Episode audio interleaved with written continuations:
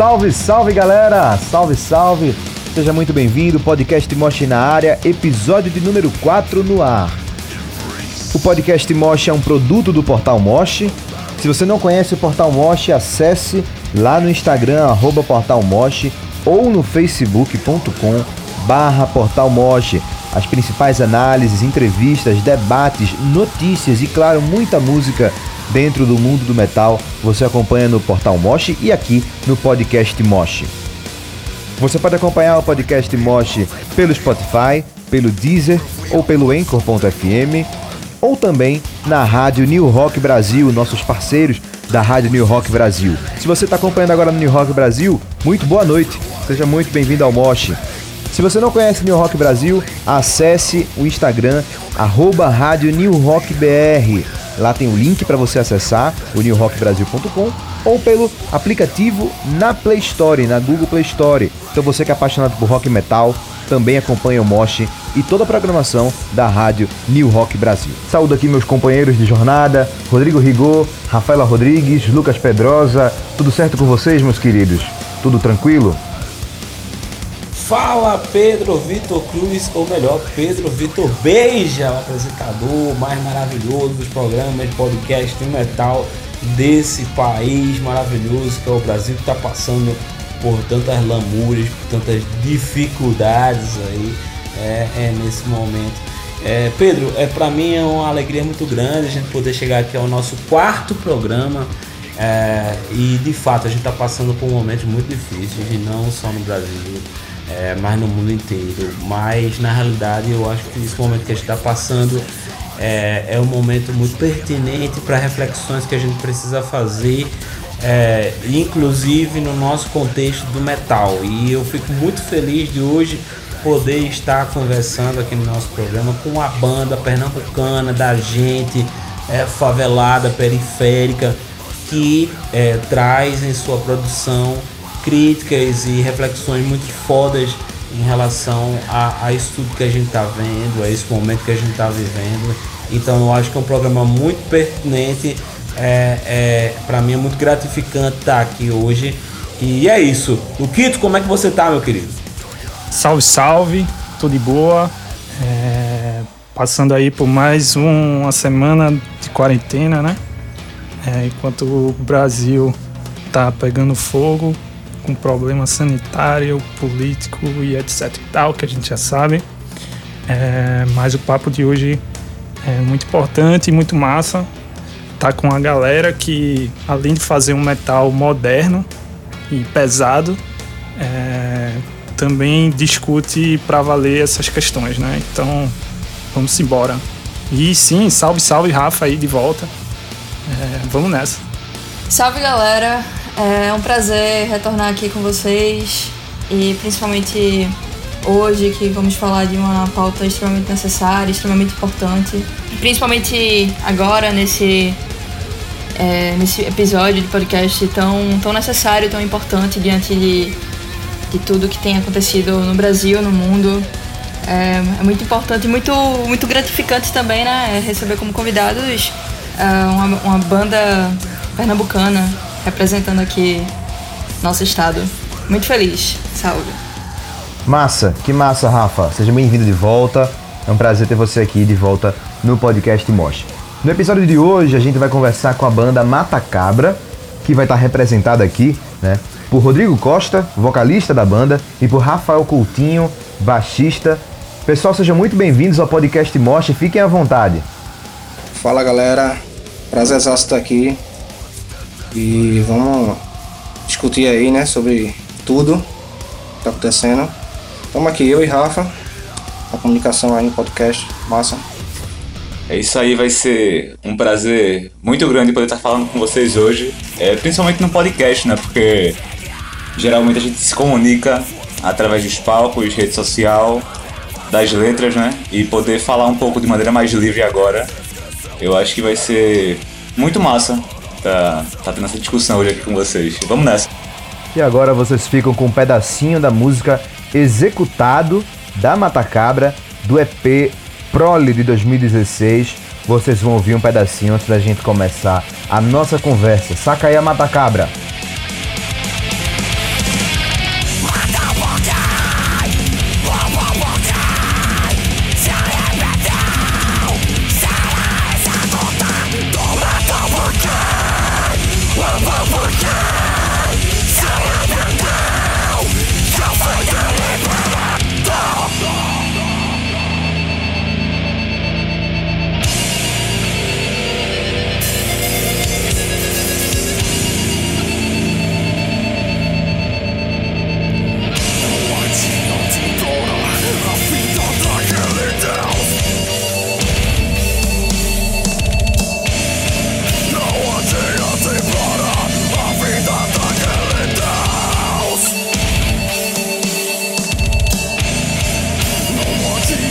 Pedro, já adianto aqui para você que eu fico é, é, é, eu fico muito feliz de estar aqui gravando esse podcast com a Mata Cabra. Eu tenho um podcast gravado com o Rodrigo nos recônditos da internet, é, gravado aqui, guardado com muito carinho aqui é, na minha máquina, no meu computador, que um dia virá ao ar.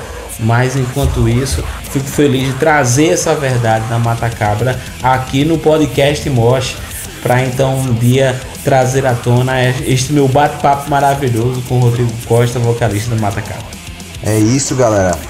E inclusive, Rigor, já que você tocou no, no assunto aqui, a gente vai falar sobre a banda, claro, sobre o Mata Cabra, mas a gente também tem um tema muito importante para abordar, não é isso, Rigor? Vamos colocar isso para a galera? Exatamente, né, PVC?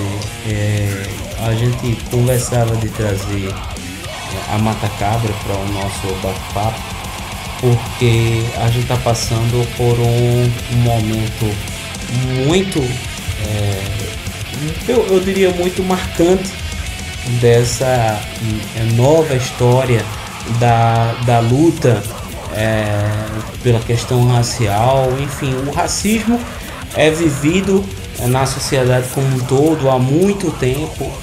É, a gente tem aí a, a herança da escravidão muito bem marcada né, no nosso país, nos países colonizados, no, nos países da América do Sul, nos países da África.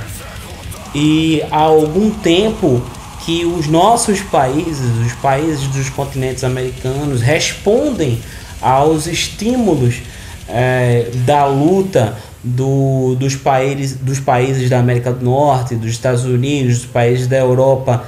E desde que o que aconteceu com o George Floyd lá em Minneapolis veio à tona e ganhou corpo com os protestos nos Estados Unidos, a gente viu a, a comunidade do metal, é, não só nos Estados Unidos, mas no mundo todo também ganhar corpo né, no, no, discurso urgente de que o racismo é algo que precisa acabar, que é algo que precisa ser combatido. Não é? E aqui no Brasil a gente tem exemplos de bandas que, que têm esse discurso muito forte é, em, em, em, seus trabalhos. Né? E a gente até brinca e critica às vezes o, o próprio o Sepultura porque o Sepultura está um pouco é, calado durante esse momento e o Sepultura é uma banda que eh, sempre eh, fez questão de se posicionar contra a, a questão policial, a violência policial e sucessivamente. E o Mata Cabra é uma banda brasileira, é uma banda pernambucana que tem em sua produção, tem em seus dois é, EPs, começando com o EP Prolo em 2015, uh, um trabalho muito forte em relação às questões sociais, uma reflexão muito grande em relação às questões é, sociais, Pedro. É, e eu queria até começar esse nosso bate-papo aqui é, perguntando a Rodrigo e Rafael, é, primeiro, como é que foi que, que eles é, pensaram que, opa, vamos chegar e vamos criar um movimento com o metal. É, por que o metal? Se o metal sempre fez parte da vida deles e por que que eles decidiram com o metal é, é, trazer essa carga social, né? Já para a gente pensar em relação a isso que a gente está vivendo, que a gente está vendo no mundo hoje. Rodrigo e Rafael. Eu acho que parando para pensar na, no próprio processo de formação da banda, isso foi algo muito natural. É, eu meio que peguei um pouco do bonde andando. Quando eu entrei na banda, Rafael falando aqui, é, já tinham duas músicas feitas, que era Pesadelo e Com as Próprias Mãos. E eu lembro que quando o Rodrigo me convidou pra banda, eu achei muito massa. É, fiquei assim muito feliz de ver um amigo meu que Rodrigo é um conhecido de, de longa data. A gente tocou junto em uma banda aqui do Recife, que era a banda Ofendido. E poder vê-lo fazendo um trabalho tão original, que foi o estilo deathcore bem raiz dessas demos, que foram feitas na época. E principalmente pela questão das letras, que era tinha um conteúdo muito forte de, indignação, de insatisfação, de muita revolta que tava lá, tava bem manifesto nas letras. E poder ver isso, ver que era uma banda que naturalmente estava produzindo isso, foi algo que particularmente me deixou muito feliz de poder, de ser convidado para estar tá fazendo parte disso. A produção do Prole, é, eu acho que foi ela, foi um movimento meio que posterior. É, não teve uma, uma intenção, a princípio, de fazer algo pensando nisso, mas era algo que foi feito naturalmente. Eu acho que eu volto sempre para esse ponto, porque de alguma forma na gente, é, o som ele sempre começou disso. Dessa forma, foi um movimento muito natural de indignação de coisas que já chamavam a atenção da gente. A gente se incomodava bastante com isso. E as músicas foram, enfim, elas foram acontecendo. Então foi menos planejado, mas nem por isso eu acho que tira o mérito ou tira a importância da questão. Era algo que estava realmente na gente e que de alguma forma foi se consolidando. Então quando a gente parar para pensar no trabalho, para produzir o trabalho, ele vai ganhando é, a sua cadeia de sentido, né? Ele vai fazendo sentido é, no todo. E eu acho que foi assim que foi funcionando com a gente, assim, é, pelo menos é, é um pouco de como eu penso, né? De como as coisas aconteceram. E já no Marginal a gente já tava sabendo o que queria fazer. E foi aí que a gente conseguiu meio que ganhar essa identidade, né? Mata Cabra é uma banda de Pernambuco, do Nordeste, que fala, que canta português, né? O nosso sotaque e tal. E acabou até favorecendo a comunicação, né? O fã que, escuta, entende e a galera se identifica com a letra, muitas vezes já passou por aquilo ali. E a gente só tem assim, a, a gente leva isso como elogio, né? Quando a galera se identifica com a letra e tal, fala muito da letra, da, da crítica social. E tamo aí, muito massa. Vou só colocar aqui mais uma, é, antes de abrir aqui para pro, os meus companheiros, Rafa e, e Rodrigo a, essa escolha do, do death metal, do deathcore para ser esse é, essa ferramenta de transmissão é, como foi? Já era influência já era é, esse pensamento desde sempre de trazer o death metal para falar da, da, das questões sociais enfim, eu sei que o Rodrigo foi muito influenciado sempre pelo Slipknot, uma banda que o, Rodrigo é, sempre teve como influência. Eu queria até que ele falasse um pouquinho sobre e falasse sobre todas essas influências que é, é, giraram em torno de vocês e giram até hoje. No Facebook, na página de Facebook de vocês, vocês falam sobre a influência do próprio Project 46, que é uma outra banda é, brasileira que tem essa mesma característica, característica de vocês de falar de questões sociais. Então, Fala um, falem um pouquinho sobre essas influências, sobre como é que vocês é, é, nadaram é, é em relação a esses estilos. Então, Rodrigo, é, Rodrigo aqui falando, xará. É, realmente eu comecei escutando Slipknot. cada um da banda tem um, um, um, estilo assim próprio, assim vamos falar, específico. Eu fui, fui muito fã do Slipknot, até hoje eu sou. E acabei, assim, foi ali que eu descobri que eu queria cantar, que eu queria tentar isso aí, montar banda. E como eu comecei, eu tinha 12 anos, com 14, 15 anos eu fui me ligando na cena que existia, cena local, né? E daí eu fui vendo que, pô, dá pra fazer minha história aqui. O Project 46, como muitas bandas de canto português, foi uma banda que impactou no momento certo, eu acho. E foi uma banda que também se esperou muito de Slipknot, eles tinham uma banda cover de Slipknot, e foi pra MTV, enfim. E a Matacabra foi mais uma. mais uma. mais uma banda que, que teve a ideia, mas só que do, nosso jeito, né? E esses dois EPs foram, foram um laboratório pra gente chegar a, a, ao que é hoje, né? A gente fala Deathcore, o Deathcore foi um, um acho que uma fase, um momento que a gente tinha montado a Mata Cabra, né? Tava, tava no projeto, tava no papel ainda.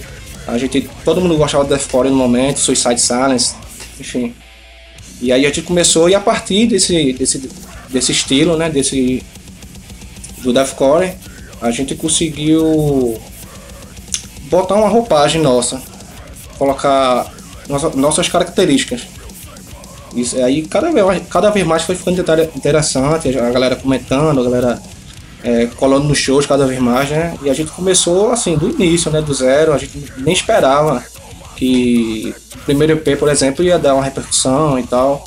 Mas é, isso foi importante. Eu fico pensando muito que eu sou um pouco suspeito para falar sobre essa questão do death metal é, na Mata Cabra. O punk, o hardcore, eles são um estilo musical que ele já tem uma história, né? De crítica social e o metal ele parece, enfim, eu, eu é, particularmente não é muito é, o meu estilo musical tá ouvindo clássicos, né? Mas eu sei que o Death, ele era uma banda de death metal, fundador do death metal, enfim, né? Que tinha muito essa pegada, mas isso que de alguma forma foi se perdendo um pouco com o tempo, pelo menos nas bandas que a gente escutava, isso parecia não ser algo que vinha se trazendo tanto. Talvez o Project ele até conseguiu retornar um pouco, mas quando eu falo que sou suspeito um pouco para falar, é porque eu acho que o metal especificamente ele tem uma característica diferente de qualquer outro estilo musical, que é de poder pela forma, pela questão estética mesmo, como a voz ela fala, né? Que é o que capta a gente, né? A gente quando parar para ouvir uma música e ouvir uma letra, é a voz que capta, né? É assim que a gente vai tentando entender a mensagem que está sendo colocada. Mas no death metal especificamente, a agressividade é, das letras, ela pode ir em paralelo com essa entonação vocal, com o cultural, com um grito. E eu acho que a gente no death metal tem essa, como é que eu posso dizer, talvez uma oportunidade de criar um som que ele consiga trazer uma indignação de maneira extremamente consistente, porque o estilo, ele, eu acho, parando para comparar com outros, ele favorece isso. E por que não poder cantar desse jeito? E é muito massa lembrar de quando era adolescente, né? A questão das influências, eu ouvia muito Slipknot também, como o Rodrigo ouvia. A gente poder cantar revoltado com alguma coisa, enfim, sempre é, recorria pra música, né? Era uma saída que a gente tinha e eu acho que poder resgatar isso em português, eu acho que é muito importante e que eu diria até que não ficaria restrito só a quem gosta de metal. Eu acho que é, as músicas elas podem ser ouvidas para determinados tipos de momento, né? Então, independente se você é metaleiro ou não, eu acho que uma música com uma crítica desse jeito, ela pode ser muito pertinente, principalmente pensando no momento atual, né? De quando a música ela te toca, ela traz alguma coisa que você pensa, alguma experiência que você viveu. Então, a impressão que eu tenho é que o metal, ele pode fornecer isso de maneira muito mais original ou mais própria do que outros estilos musicais. É justamente, é, é, muito de acordo com tudo isso que você falou, é muito massa realmente perceber como a banda trouxe uh, uma visão social, uma, uma, certa crítica social, que ela vai muito além de, de uma produção com, uh, com um rótulo de gênero, com técnicas e sonoridades bem elaboradas. E principalmente com tendo composições em, em português, é, é, muito interessante, se torna de fato uh, até próprio, justamente, né, como você mencionou.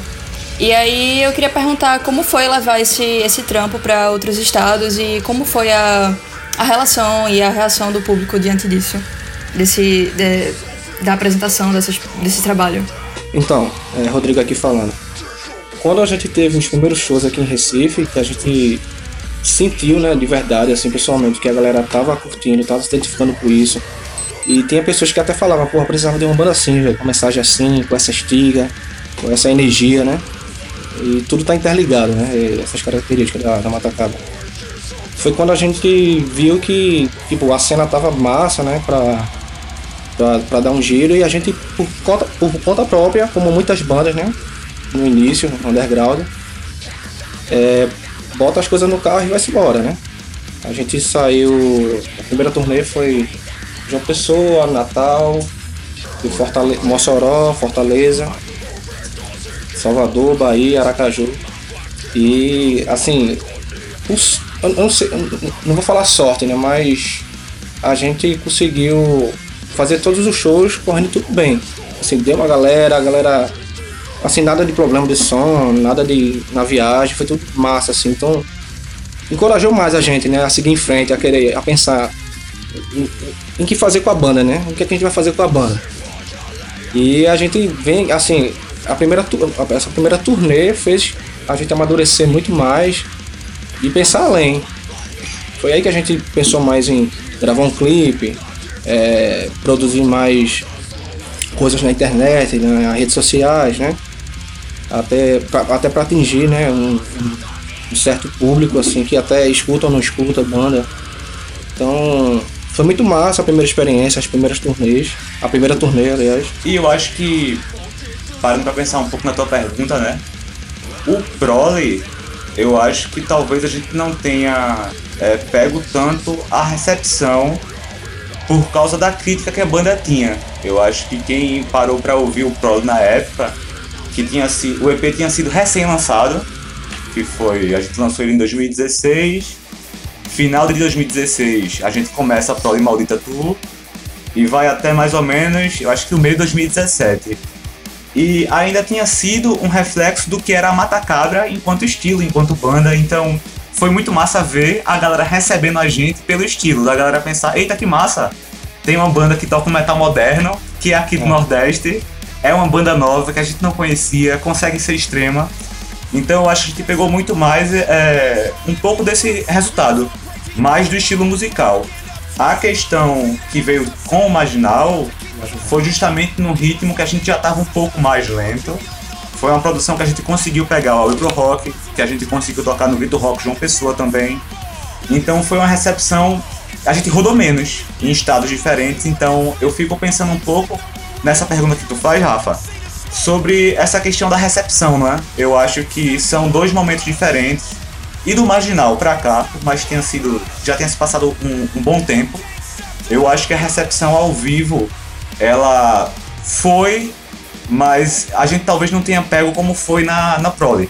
Eu acho que tem, tem uma diferença aí, porque a gente consegue, eu acho que, ficar mais sólido enquanto banda, enquanto proposta, do que de fato a gente chega à conclusão que o que saía naturalmente é o que a banda é, é, é o que a gente tá captando ainda.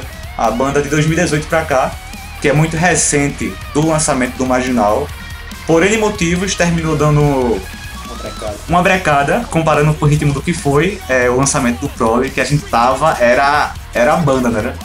Foi um momento da banda que foi muito específico e que a gente conseguiu produzir muito, não só musicalmente, mas em relação ao que podia fazer enquanto banda fora da cidade, saindo para outros estados. E de 2017 para cá, que foi com o lançamento do Marginal, é, muita coisa mudou e a gente teve que reconfigurar essa vontade que a gente tinha para o que pôde ser feito. Então eu diria que o que a gente conseguiu com o Marginal se consolidar enquanto banda ainda rodou muito pouco para o que a gente gostaria de ter feito, que como foi com o Prole. Eu acho que é, os próximos lançamentos vão ser um pouco mais disso, que é uma conclusão que a gente chegou enquanto banda, é isso que a gente quer fazer. A gente quer tocar na ferida que precisa ser tocada. Então eu acho que ainda tem uma, algo que a gente não conhece. Eu acho massa você falar, porque você está lhe chamando, porque é justamente sobre isso que a Mata Cabra tem falado. Mas eu acho que tem que mais. As pessoas têm que conhecer mais a Mata Cabra por isso, que é o que ela é de fato, do que apenas pelo som, que eu acho que está muito preso a um primeiro momento da banda. Então, é, eu queria fazer só um comentário assim, tipo, é, tu falou uma parada que foi sobre, por exemplo, a música de vocês não ser só para quem curte metal, né? E sim também para aquela pessoa que, sei lá, é, se identifica com a mensagem é, daquele momento, etc e tal. E isso me lembrou, por exemplo, é, a questão da geração de hoje, né, velho? Do, dos, dos streams, né? Que a galera passa a escutar muito mais playlists do que álbuns, né? E fiquei pensando aqui que talvez é, e ainda mais juntando com esse contexto político, não só do Brasil, como do mundo, é meio que vai casando com um momento ideal e necessário justamente para a banda, né, velho? Tipo, fazer um som ativista para esse momento e isso se encaixa, isso se encaixar legal, né? O que é que vocês acham assim dessa relação é, da banda de vocês com o streaming, com a geração atual, assim, de tanto de heavy metal quanto de ouvintes em geral, assim. É, eu fico pensando que talvez uma, é, uma banda nesse estilo antigamente, eu não sei se ela não seria recebida, eu acho que seria, talvez, mas eu fico lembrando inclusive que o Mamonas Assassinas, e uma, eu acho que é uma fuga muito longa que eu tô fazendo aqui, mas eles tinham uma banda de mensagem política antes de se tornarem Mamonas Assassinas, né? E foi justamente quando eles saíram da política que de alguma forma a banda ela conseguiu ter o que eles conseguiram naquela época, né?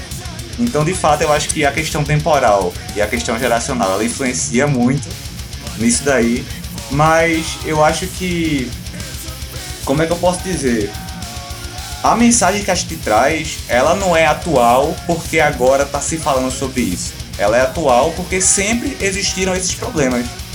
O lançamento que a gente Sim, vai fazer, é, que é o que a gente começou a produzir no final do ano passado, que é um single que a gente não lançou ainda, é uma música que ela começou em 2017, a produção dela, inclusive da escrita da letra, que ela falava justamente foi no contexto do governo Temer, da aprofundação, é, é, o início dessa fala sobre a reforma da Previdência, sobre a reforma trabalhista, isso em 2017, antes das eleições.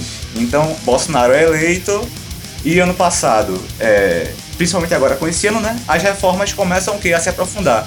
Então é uma letra, é uma música que quando for lançada, ela vai ser atual, vai ser atual, mas o, o contexto de produção dela, mesmo sendo do passado, era algo que já estava presente. Então, enfim, eu fico pensando que o que a gente está falando não é nada de, do que está acontecendo apenas, é algo que já vem acontecendo, que sempre aconteceu, e talvez agora, porque de maneira geral, é, eu acho que o brasileiro é, o mundo, né, de alguma forma, com essa crise toda que vem acontecendo, que não é de agora, desse sistema político, desse sistema financeiro que a gente tem, começou a mostrar as suas falhas, né? Então a população para para pensar o que é que está acontecendo com a gente, né? Então esse movimento de indignação, de procurar saber, de procurar entender compreender a realidade, eu acho que é um movimento dessa geração que está se aprofundando mais e talvez seja um reflexo mais disso, eu diria. E sobre a questão dos streams, né, como é que fica isso tudo, né? Essa questão da, dessa música que ela é consumida é, de maneira mais rápida, de maneira mais simples. Você consegue, a gente consegue lançar uma música aqui e a galera em São Paulo pode ouvir, a galera do outro lado do mundo pode estar ouvindo. É, isso é realmente algo muito massa para pensar a divulgação do projeto. Mas eu não sei bem é, o que tu quis perguntar com isso, né?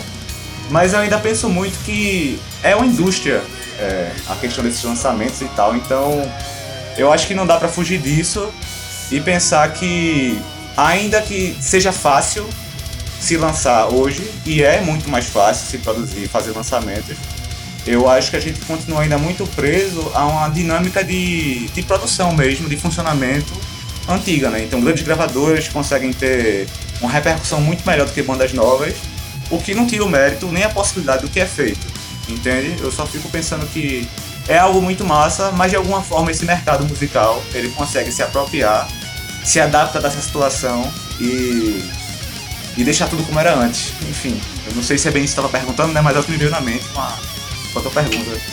Um, tranquilo. É, a minha questão ela é mais é, num geral. Porque, tipo, é importante ver como vocês têm, têm tido essa, essa vontade de levantar essas questões dentro da música, né? E a gente sabe que o metal é um ambiente super, tipo, que se tornou, na verdade, né? Se tornou super, tipo, reacionário, né? O termo acho que não, não tem outro.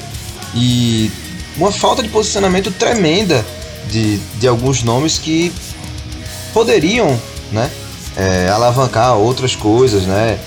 é, impulsionar alguns debates e a gente sente alguns sentem essa falta, né? E outros simplesmente não, não querem que o metal seja um ambiente político, sabe? E eu queria saber de vocês como vocês veem essa situação dentro do metal.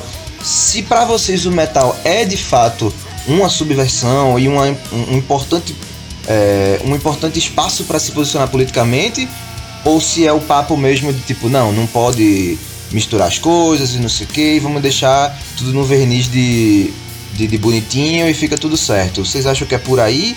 Ou que tem que falar de política mesmo, tem que entender as questões e tudo? Vocês veem dessa forma?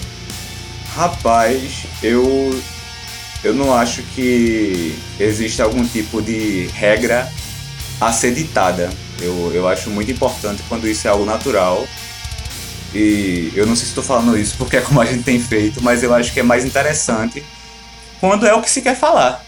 Entende? Eu, eu acho muito massa que a gente possa usar o estilo e que ele seja usado para isso.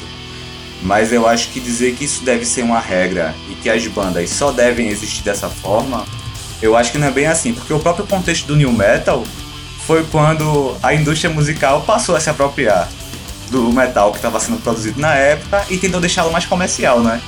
Então, seria criticar um estilo que de alguma forma eu ouvia e não estava preocupado com o que estava se passando, com o que estava sendo dito. Eu acho importante sim que essa possibilidade exista, que as bandas que querem falar sobre isso, elas estejam falando, mas eu não sei que se é, pensar que deveria ser uma regra para ser falado é interessante, até porque se se torna uma regra, pode ser que de alguma forma, é, para existir de acordo com essa regra, é, seja algo muito mais para se adaptar a algo que não seja tão genuíno, que a, enfim, que o que seja falado não seja de fato algo que se pensa.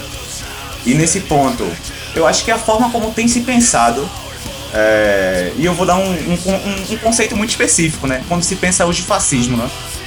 É algo que é muito bom ver pessoas se posicionando de maneira antifascista, mas é um conceito que muitas vezes ele se perde nessa reprodução de se identificar apenas porque só fica na identificação, né? Você não para pra pensar de fato o que é isso e o que essa bandeira ela vem representando. Então acho que quando se torna uma regra e termina sendo uma regra, as bandas, por exemplo, se dizerem como antifascistas, parece que aí, se não tem de fato uma crítica sobre o que é ser antifascista, é algo que se perde. Tá entendendo? É, eu fico pensando muito quando começa a falar sobre a questão do metal ser conservador. E isso é uma questão que é, eu particularmente acho que é um, é um divisor assim de águas, até pensando no que a, a própria Matacabra ela tem feito. Porque o metaleiro, ele é extremamente conservador, e eu ainda digo que entre os metaleiros é, que escutam metal e que se dizem progressistas, que se dizem atentos a questões sociais, o conservadorismo ele continua enquanto estrutura, não em relação à crítica da sociedade, mas em relação à crítica ao próprio estilo. Porque nós, porque tocamos metal moderno muitas vezes, não somos vistos como metaleiro. Porque tem um breakdown. Então existe um conservadorismo dentro do próprio estilo do metal que ele barra o novo. Que ele barra o diferente. E que de alguma forma. Um purismo, ele termina... né? É um purismo, né?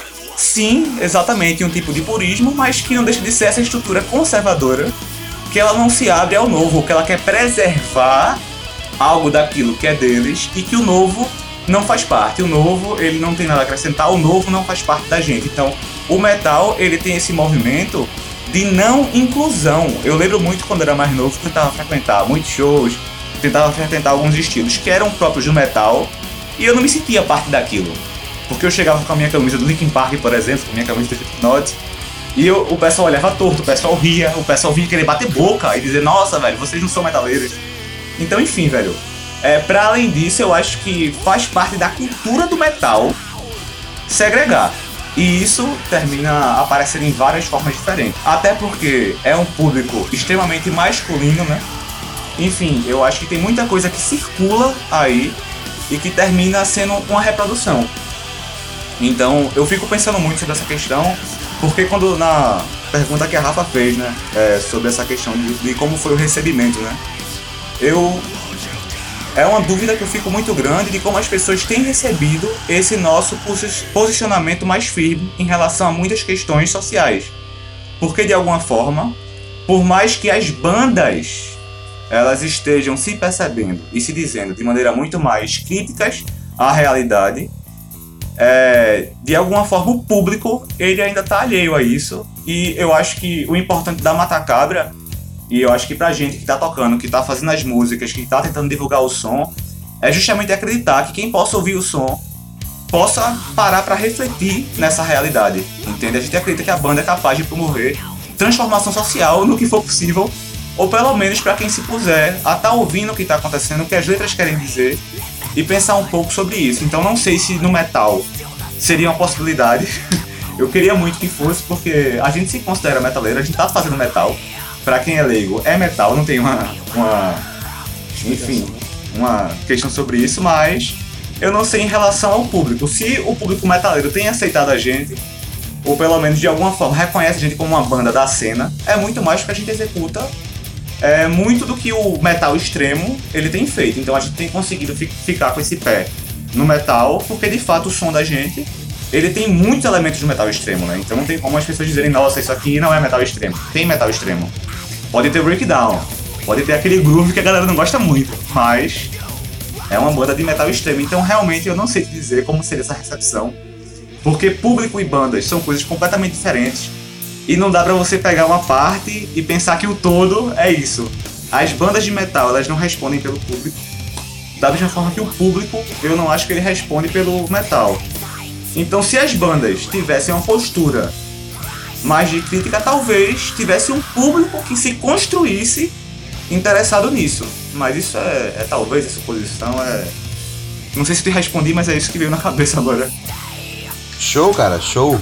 É, só um, um parêntese aqui, bicho. Você falou sobre o metal ser conservador, velho. Isso é, é real. Os pontos que você levantou, a gente vê isso. Alguns, inclui, eu me incluo nessa, já praticaram algumas dessas falas que você mesmo citou, saca? Algumas dessas posturas, desses julgamentos até. E é uma realidade, né? E aí, bicho, aí falando para você que tá ouvindo aí o nosso podcast e pegou a com que o pessoal tá aqui falando, discorde, mas discorde da sua casa, fique quietinho, porque você tá errado. Agora, vou passar a bola pra Rafaela, que ela tem uma questãozinha aqui, né não, Luquito? Aqui a conversa é assim, não gostou, discorda aí de casa, deixa de seguir que eu não tô preocupado contigo não, patrão. Vai, vamos seguindo. É, eu concordo também justamente com o que vocês falaram sobre tudo isso, sobre essa questão purista, conservadora do metal. E eu falo por mim também, né, como uma apreciadora do gênero, uma ouvinte. É, é muito complicado uma mulher ir para um show de metal. É extremamente difícil, seja pelo aspecto do assédio, mas também pela, pela própria maneira como algumas bandas se portam. Eu lembro perfeitamente que em 2016 eu fui para um show, não, não vou falar aqui de quem, e o, o, o cantor, o vocalista, ele disse que ia parar um pouco com, com a, o som extremo e ia tocar algo um pouco mais suave para as mulheres que estão no público. Poxa, mano, eu, eu, tô no, eu tô no rolê porque eu quero ouvir algo extremo. Se eu paguei pra estar tá ali, eu quero escutar o que, eu, o, que ele, o que ele propõe. E não quero nada soft, porque eu sou mulher. É muito complicado, seja nesse aspecto purista de, de composição, é, de técnica e tudo mais, mas também no, no aspecto social, no que, no que envolve quem vai escutar. E quem escuta metal não é só homem, não, pô. Tem muita mulher no meio também que tá produzindo e tá, tá escutando. Sim, sim, total. É, quando eu falei aquela questão do público, é que de alguma forma é, termina compondo muitas vezes uma maioria, né? E essa maioria que termina sendo colocada como um todo. E, enfim, eu entendo muito isso que tu fala e é algo que a gente já percebia. É, é muito mais fácil a gente ver, e eu acho que isso é o que chama muita atenção. Eu não sei especificamente qual é o estilo que tu escuta, é, Rafa, mas eu fico pensando muito aqui que é muito mais fácil a gente ver presença feminina em shows de bandas com estilo mais moderno do que necessariamente com bandas de death metal. Eu, eu fico pensando, pelo menos saiu a interpretação minha, é uma leitura minha, que isso é também reflexo dessa estrutura que foi construída. Entende? Enfim, eu fico. É, eu, eu sou muito crítico, eu acho que é, isso é algo que depois de tanto tempo na cena, pelo menos fazendo parte enquanto músico dessa cena do metal, eu sou muito crítico, não só ao público, mas de maneira geral, às produções e a algumas bandas que terminam sem se dar conta, é, transmitindo, é, transmitindo, reproduzindo um pensamento que eles combatem é, em um recorte da sociedade, e é um recorte extremamente justo e necessário, mas parece que essa reflexão ela não tem ocorrido dentro do próprio estilo. Então você vê muitas vezes alguns grupos de WhatsApp, por exemplo, de bandas de metal. Então por mais que tenha se essa pauta é, anticonservadora sendo colocada no grupo, você percebe muitas falas que elas estão de alguma forma legitimando ou deixando passar questões problemáticas. E por que isso? Porque de alguma forma o metal ele continua sendo um, uma cena que não parou de fato para refletir é, o que tem se pensado enquanto música. E nesse ponto eu fico lembrando da pergunta anterior que foi foi o Pedro eu acho que fez sobre a questão do metal ser conservador, não é? As bandas Isso devem falar. Foi quem? Foi mal. Foi, foi Pedro, não foi? Foi, foi Pedro. Isso, sobre as, é, as bandas deverem falar sobre questões é, sociais isso. e tal.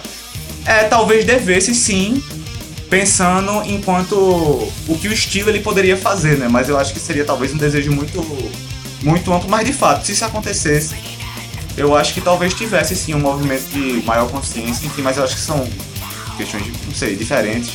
Elas às vezes se comunicam, não é, não é tudo tão simples, tão fácil de pensar ou de se resolver, né? É, Rafa, Rodrigo, vocês estão aí desde o Prole fazendo essas menções e essas críticas a, a diversas questões sociais. No Prole a gente tem uma crítica também muito grande à questão é, da, da comunicação, né, da mídia, da influência, da manipulação da mídia. Né, e no marginal a gente tem toda a, todo o olhar por sobre a, a dor que o, o, racismo, a dor que o, o, o negro traz né, em si, ou traz consigo é, por causa da, da herança histórica. E eu queria saber se tudo isso que está acontecendo agora, né, de certa forma, tá, tá inspirando é, é, vocês para essa retomada agora na, no, no pós-pandemia com, com, com, novos projetos. Eu sei que você já tem esse single novo que eu posso até dizer aqui é, exclusivamente Portal Mos que eu já dei uma, uma escutadinha aqui e, e, posso dizer que a parada tá, tá muito pesada assim para quem gosta da banda é, vem uma parada muito foda e, e eu queria saber é, eu acho que são duas perguntas em uma. A primeira é como a vivência e o olhar de vocês para as coisas que, que estão nos cercando aqui em Recife, onde a gente está, nas nossas cidades, região metropolitana também, influenciaram na produção de vocês até então? Esse olhar para as questões da mídia, esse olhar para as questões é, da população marginalizada, da dor da população marginalizada e como o que está acontecendo hoje, né? As coisas que estão acontecendo aqui pertinho da gente, ali nas, na, ali nas duas torres, ali onde a mulher paga 20 mil reais para libertar, é para se libertar da morte de uma pessoa negra, ali nos Estados Unidos, onde uma pessoa é, negra é ceifada é, do, do nada ou por nada, por um policial. É, enfim, como isso tudo também está tá refletindo é, é, no que vocês estão preparando aí para essa retomada pós-pandemia? Então, Rodrigão, é, eu acho que esse momento, mano, é, a gente vê com clareza como a classe baixa está vulnerável. Assim, foi com uma, uma, pandemia que ainda está acontecendo que a gente vê que, que o, o pobre, o preto ainda continua sofrendo e está sofrendo mais ainda por essas questões é, sociais e, enfim, desigualdade e acaba atingindo as pessoas financeiramente, enfim, psicologicamente e para a gente, com a banda, a, a gente ainda está vivendo isso, né? A gente ainda vai se inspirar, porque é, como isso é real, é, a banda tinha um planejamento né, durante esse ano aí e quando começou a pandemia, né, a gente perdeu, né, todo o planejamento e para piorar, vinha acontecendo essas coisas. É, o racismo a gente sabe que isso é antigo já. E eu acho que quem tem essa consciência sempre teve esse incômodo, assim, né? E em meio de pandemia isso acontecer, acho que é, é algo para Falta até palavras, eu acho. Então.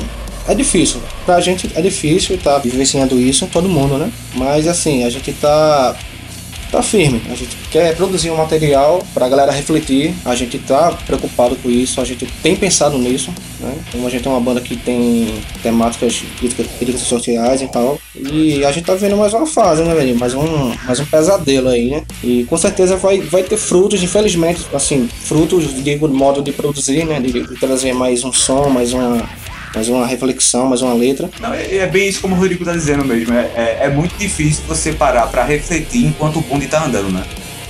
E de alguma forma é isso que tá acontecendo. A gente tá sendo afetado pela situação, que até parar para colocar em palavra muitas vezes é difícil. Esse ano ele foi um, um soco enorme para todo mundo, né? Ele pegou todo mundo de surpresa. Então, querer ou imaginar que vai ter alguma forma bem sucedida de lidar com isso é muito difícil. Principalmente quando a gente tá no meio do furacão. que é exatamente o que está acontecendo agora. Então, é, eu acho que tem reflexões que elas começam a ser feitas, tem coisas que estavam bem naturalizadas e que a gente passa a se dar conta, elas passam a gritar, no caso. E é, é bem isso que está acontecendo, a gente está tentando entender ainda, né? A política sempre foi complicado, né? O que está acontecendo no momento é uma soma de um monte de merda, velho. Infelizmente essa pandemia, infelizmente é, essa questão que aconteceu com o George Floyd, e isso aí porque foi filmado, foi registrado. Isso acontece o tempo todo, há muitos anos. Só que está sendo tudo ao mesmo tempo. E mais uma vez, como sempre, a classe baixa está sofrendo muito com isso. A gente vê todas, eh, todos os momentos nos jornais, a gente liga a TV e está falando sobre isso. Tem alguém lá sofrendo, tem alguém lá chorando. E é, é complicado. O Prole já era um, um, já tinha essa pegada, né? Do que a gente já vê todos os dias no, nos jornais e tal. Só que nesse momento tá sendo assim, chega a ser inacreditável, né? Coisa para filme. O Prole, ele tenta justamente trazer essa questão de como termina que a imprensa ela não é nem que ela transforma, né? Ela cria a nossa realidade. O que a gente está vivendo agora no Brasil é uma realidade paralela. Tem um delírio coletivo do que está acontecendo agora. E isso não foi necessariamente pela imprensa, né? Mas foi por uma máquina de propaganda. Então a imprensa ela serve como uma mídia, né? Uma máquina de propaganda para se criar uma forma da gente entender e compreender a realidade. E o que a gente terminou de colocar no prole foi isso. A gente tá tentando parar pra pensar um pouco ainda sobre, sobre isso tudo que tá acontecendo. É, é só de falar aqui a gente já pensa em muita coisa, né? E eu acho que quando a gente parar pra tentar compreender isso tudo, vai sair claro. sim algumas coisas pra gente poder estar tá falando sobre. Claro, claro, é, é Rafa, Rodrigo, só eu, eu só queria fazer esse comentário aqui. É, eu agradeço aos meus colegas aqui de, de podcast me cederem a, a, oportunidade, é porque eu não queria deixar de falar sobre o Oguno Açoite, que eu acho assim uma, uma das produções assim que eu mais admiro da banda, tanto o clipe quanto as músicas, né? Que é esse começo de é, de marginal e eu acho que é exatamente isso que vocês estão falando é de que às vezes é, é, é impossível pensar na parada com o bonde andando e é incrível como a reflexão de vocês ali de algum no açoite é a reflexão que todos nós estamos fazendo hoje todos nós no mundo inteiro e uma das últimas frases eu não sei quem quem é, de fato escreveu algum açoite se foram vocês todos se foi você Rafa Rodrigo enfim vocês juntos. Uma das últimas frases do, do Ogum no Açoite, é, Rodrigo pergunta ao, a esse personagem que é o negro que vem sofrendo com o açoite tantos e tantos anos, tantos e tantos séculos, ele pergunta qual é o seu valor né? E a gente viu aí nas últimas semanas essa questão é, colocada como cerne: qual é o valor da vida negra, né? Da vida de uma pessoa negra. E aí eu queria só uh, lançar para vocês que vocês pudessem também comentar um pouquinho mais sobre Ogum Nassoito, sobre essa reflexão a, acerca da, da, da, vida negra e, e, e da importância da gente refletir sobre isso também no metal. Então, Rodrigo, é, no açoite mais uma vez foi assim, uma válvula de escape, né? Falar daquilo que sempre incomodou, mas de uma forma bem contundente. Às vezes a gente precisa, as pessoas precisam ter um impacto de alguma coisa para poder ver que aquilo ali existiu, que isso existe e que isso afeta. Então, é um dos motivos para a gente ter, ter escrevido o nosso oito, para ter incluído essa, essa temática, que é, acho que é muito importante. Quando a gente fala sobre racismo, eu sempre digo assim: já não bastou aquela escravidão, pô, sabe? Tem que estar tá maltratando até hoje, tipo, dia de hoje atuais. O negro tá sofrendo e tal, a galera filmando e nada acontece. Saca? Acho que essa última de, de George Floyd foi o ápice, saca? É, o interessante também da, da, do nosso oito foi sempre deixar essa essa, esse tema na cara, né? Sempre deixar esse tema assim, para as pessoas verem que, que isso ainda acontece. Eu acho que aquela essa pergunta do final, ela consegue ser justamente muito pertinente, né? pra gente conseguir estar tá pensando justamente a forma como as coisas elas vêm acontecido, né? E é, eu, eu particularmente gosto muito dessa palavra nesse contexto da música, tá certo? Porque ela coloca uma, uma dupla questão aí, não é? Tem a questão do valor, não é? Como tu traz, que qual tem sido esse valor que as vidas negras elas têm recebido nesse nosso contexto, principalmente aqui no Brasil, que é a periferia do mundo globalizado, né? a periferia dessas economias que se sustentam à base dessa economia periférica, que é bem um retrato de como as relações de trabalho também acontecem. E que valor essas vidas têm, não é? E também qual o valor, e nisso vem é, uma forma de olhar para a palavra, justamente quando a gente sabe que esse pensamento conservador, e estou voltando de novo para esse ponto, ele pensa o valor como um tipo de, de qualidade, né? Na questão religiosa. Então, você tem valor, você tem algo bom, tem um tipo de boa índole, né? Então, também é um questionamento para você que se diz uma pessoa aparentemente tão boa, qual o teu valor em relação a isso que tem acontecido, que acontece, que aconteceu e que hoje, se a nossa história, se o presente, a gente tem situações como aconteceu com George Floyd, como aconteceu essa semana com o menino Matheus e como vem acontecendo o tempo todo no Rio de Janeiro, como a gente está sempre noticiando, né? Sempre que para para assistir algum, algum programa policial, isso tem acontecido. Como é que você, diante dessa realidade, reage, né? Porque o que tem se feito é fechar os olhos, né? É tentar cobrir e ignorar, né? Que a gente para pra pensar, né? Até eu acho que talvez é uma fuga muito grande. E se termina que você deixa falar, eu saio falando muito. Mas enfim, velho. É, essa fuga que eu vou fazer eu acho um pouco importante pra gente pensar, porque o contexto da pandemia na Europa assustou muito, né? Na China ninguém pensava, porque ninguém conhece a China, né? A gente sabe pouquíssimo, né? Mas quando viu muita morte na Europa, o brasileiro se assustou. Foi algo assim de realmente paralisar a população. E como vai ser quando chegar aqui? Chegou aqui, e o que é que a gente tá vendo agora com dois, três meses de pandemia? as atividades elas vão voltar ao normal. E de alguma forma, se o brasileiro ele parece que não está tão preocupado com o que está para acontecer, e as pessoas estão preocupadas, mas é uma preocupação que ela não é semelhante ao início, quando não tinham, não tinham mortes, é porque o brasileiro aprendeu a conviver com a morte. O brasileiro aprendeu a conviver com mais de. É, eu não lembro agora especificamente o número, mas é um número absurdo. Em anos de guerra, é, por exemplo, como foi com a guerra do Iraque, aqui no Brasil morria mais. Então o brasileiro é acostumado com a morte do mais pobre, com a morte do negro. E como é que fica isso tudo, hein? O que está acontecendo agora, é, eu vejo muito como um reflexo que a população não para para se questionar mais alguns eventos que a gente não consegue nem falar ainda sobre. Eles convocam, eles trazem reflexão e trazem ação também. Então as manifestações estão acontecendo agora nos Estados Unidos, que se estenderam pela, pela Europa, que começaram aqui no Brasil hoje, que enquanto a gente está aqui nesse podcast, a gente não faz nem ideia de qual foi a repercussão ou no que foi que deu, são reflexo disso. Enfim, é... é para fechar, acho que no açoite é uma, é uma música para levantar essa bandeira. Antirracista e fez a banda despertar esse, essa coisa mais, né? fechar bem o que a gente quer, né? Enquanto, é. enquanto banda, enquanto proposta. Massa, galera, massa, massa. Luquita agora vai vir com, com a pergunta, só dizer que Ogum no Açoite tem um clipe foda no YouTube da Mata Cabra. Quem tá escutando a gente agora, depois de escutar nosso programa, vai no YouTube sacar o clipe da Mata Cabra de Ogum no Açoite. Contigo, Luquito.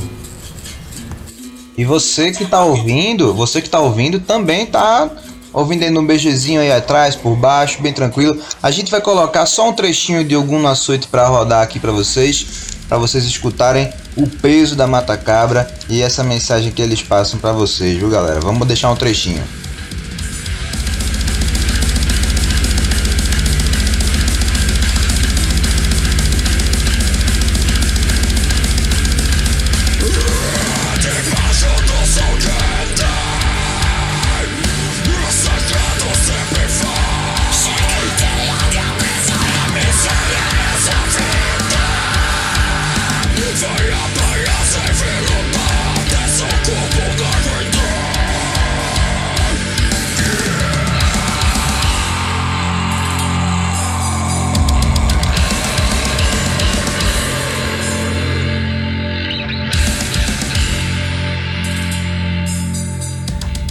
Então, é, vocês já falaram aí, né, que é, tem um single para ser lançado, e é o que eu queria perguntar era justamente isso.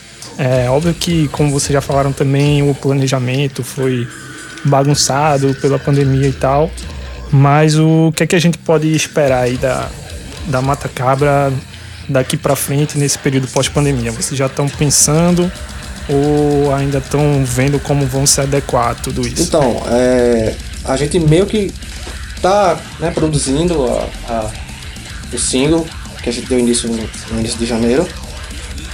E a gente tá se adequando a, a tudo assim, né? Cada um nas suas casas, se comunicando. E a gente pretende ainda, né? Daqui pra enfim. Esse ano lança. Esse ano a gente, ano a gente lança. lança. Enfim, tudo parou, né? tudo parou. Os estúdios, a gente não está tá ensaiando, né? Muitos, muitas bandas estão sem ensaiar. Então isso meio que breca a banda, assim. Acho que até bandas que estavam nativa mesmo, teve que dar uma brecada, porque, enfim. E a gente vai tentar se adaptar a como tá, né, no momento agora. Tem bandas fazendo live, a gente já pensou é, nessa questão. Mas a gente quer lançar, a gente quer divulgar é, até para desviar um pouquinho né, desse problema, assim, acabar um pouco com, com, com essa falta de. Falta de um som pra galera escutar e tal, né? Todo mundo 24 horas ligado em problemas. Eu, eu, a gente sabe que tá consciente so, sobre isso, mas acho que um, um, lançamento ou outro assim seria massa, né? Então a gente tá. A galera tá aguardando um som novo também, né? É, até a gente tá ansioso para lançar. Mas vai rolar só para fazer inveja a galera aqui, aquela música, Rodrigo, aquela pô, que já tá aí é, é, é, nascendo desde o ano passado. Bota aquela para o pessoal ouvir, rapaz, no canal do YouTube da Mata Cabra. Vai ser ela mesmo. Vai ser ela mesmo. Bom, gente, é... a gente já tá. O papo já tá bem longo. Então, assim, queria agradecer a participação de vocês. Rafael e Rodrigo. Foi realmente muito, muito massa e muito importante é, esse papo e as colocações de vocês são muito importantes e muito contundentes, eu acredito, e que eu espero que a gente faça isso reverberar, né, ecoar um pouco mais dentro da comunidade metal, que a gente precisa desse tipo de, de, de, de conversa, sabe, desse tipo de palavra em relação a isso. É, agradecer novamente a presença de vocês, ao Matacabra, que é a, banda que está aí se destacando no metal daqui de Pernambuco e espero que possa se destacar a nível nacional e assim em diante. E muito obrigado, gente. Valeu pela participação aqui no podcast Mosh.